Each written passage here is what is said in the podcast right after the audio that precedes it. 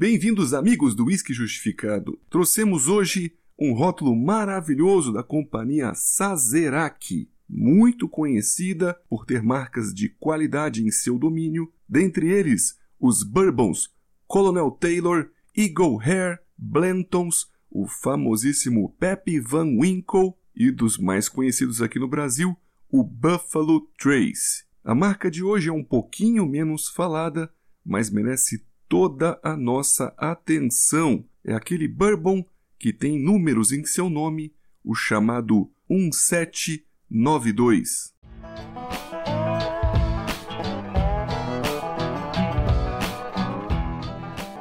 Meus amigos, o que será que atrai tanto a preferência das pessoas sobre o bourbon americano? Ele é interessante sensorialmente e provavelmente um pouco mais fácil de se entender basicamente com duas palavras em inglês: woody and spicy. Por isso, se você passar por um teste cego e perceber uma bebida cheia de madeira e de pimenta, provavelmente te colocaram ali a pegadinha do Bourbon. São um pouquinho mais simples quando você vai comparar aos single malts, principalmente aqueles que passaram por três, quatro tipos de barris, deixando tudo bem mais complexo.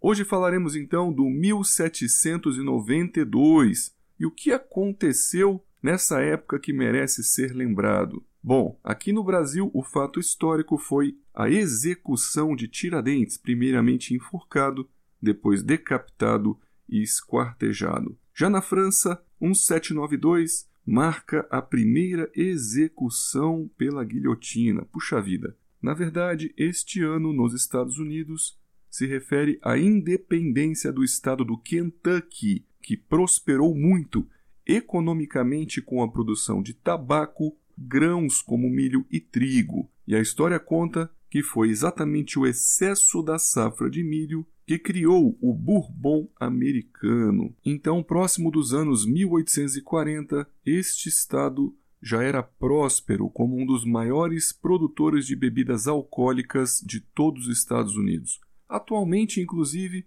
em termos de uísque produzido, o estado do Kentucky concentra cerca de 95% do volume de uísque fabricado em todos os Estados Unidos.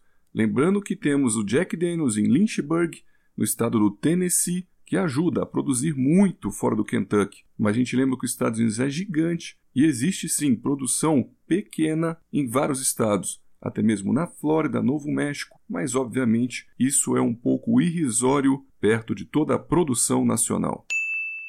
A versão de hoje então seria a Small Batch, com a sua mistura de grãos reconhecida por um alto teor de centeio. Mas a sugestão, quando se diz alto teor de centeio para um bourbon, na verdade estamos falando aí de possíveis 15 a 25%. A cevada malteada sempre é 10%. Então, a mistura de grãos aqui ao mash bill a gente poderia pensar numa proporção de 70% de milho, 10% de cevada e 20% de centeio. Em relação à sua idade, também acreditamos que teria cerca de 5 anos. É lógico que podem ter misturas de uísque maturados em barris diferentes, de 5 a 8 anos, mas quando ele foi lançado lá em 2002, até vinha estampado aqui 8 anos no rótulo. E atualmente existe na destilaria a versão 12 anos, além de outras tantas como Small Batch, Single Barrel, o Rye Whisky como de centeio, outro de trigo, o Bottled in Bond, o Full Proof, que ficou extremamente conhecido em 2020. Vamos falar sensorialmente então. A sua fase olfativa ou nasal é bastante frutada, com cerejas e morangos, além de mel de cereais. Percebemos também rapaduras, açúcar mascavo e cereais matinais doces, aqueles principalmente derivados do milho, como cornflakes e os sucrilhos. O alto teor de milho aqui traz para a gente aromas de espigas e de cabelo de milho verde, além também de algo terroso. E temos aqui uma camada de especiarias como pimentas do reino, ripas de madeira nova e uma picância cítrica muito interessante associada ao cacau e também outras nozes que têm sua origem no alto teor de centeio. E estas se juntam com algumas tostas doces de baunilha e chocolate, ficando muito interessante o resultado final. Falando um pouco sobre o álcool, ele é visível para o teor de 46,85